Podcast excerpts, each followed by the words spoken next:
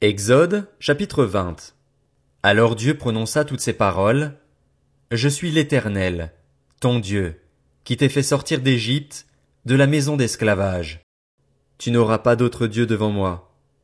Tu ne te feras pas de sculpture sacrée ni de représentation de ce qui est en haut dans le ciel, en bas sur la terre et dans l'eau plus bas que la terre. Tu ne te prosterneras pas devant elles et tu ne les serviras pas, car moi, l'Éternel, ton Dieu, je suis un Dieu jaloux.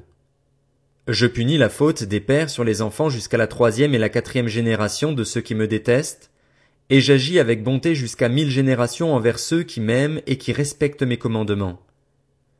Tu n'utiliseras pas le nom de l'Éternel, ton Dieu, à la légère, car l'Éternel ne laissera pas impuni celui qui utilisera son nom à la légère. Souviens-toi de faire du jour du repos un jour saint. Pendant six jours, tu travailleras et tu feras tout ce que tu dois faire, mais le septième jour est le jour du repos de l'Éternel, ton Dieu. Tu ne feras aucun travail, ni toi, ni ton fils, ni ta fille, ni ton esclave, ni ta servante, ni ton bétail, ni l'étranger qui habite chez toi. En effet, en six jours l'Éternel a fait le ciel, la terre, la mer et tout ce qui s'y trouve, et il s'est reposé le septième jour. Voilà pourquoi l'Éternel a béni le jour du repos et en a fait un jour saint. Honore ton père et ta mère afin de vivre longtemps dans le pays que l'Éternel, ton Dieu, te donne. Tu ne commettras pas de meurtre. Tu ne commettras pas d'adultère. Tu ne commettras pas de vol. Tu ne porteras pas de faux témoignages contre ton prochain. Tu ne convoiteras pas la maison de ton prochain.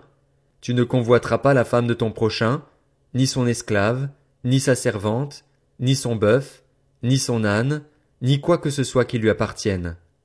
Tout le peuple entendait les coups de tonnerre et le son de la trompette, et voyait les flammes de la montagne fumante.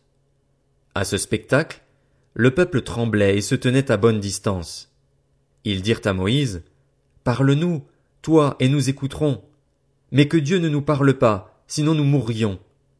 Moïse dit au peuple, N'ayez pas peur, car c'est pour vous mettre à l'épreuve que Dieu est venu, et c'est pour que vous ayez sa crainte devant les yeux afin de ne pas pécher. Le peuple restait à bonne distance, mais Moïse s'approcha de la nuée où se trouvait Dieu. L'Éternel annonça à Moïse, Voici ce que tu diras aux Israélites. Vous avez vu que je vous ai parlé depuis le ciel. Vous ne ferez pas de Dieu en argent et en or pour me les associer. Vous ne vous en ferez pas. C'est un autel en terre que tu me construiras, et tu y offriras tes holocaustes et tes sacrifices de communion, tes pièces de petit et de gros bétail. Partout où je rappellerai mon nom, je viendrai vers toi et te bénirai. Si tu me construis un autel de pierre, tu ne le feras pas en pierre taillée, car en passant ton ciseau sur la pierre, tu la rendrais profane. Tu ne monteras pas à mon autel par des marches afin de ne pas dévoiler ta nudité.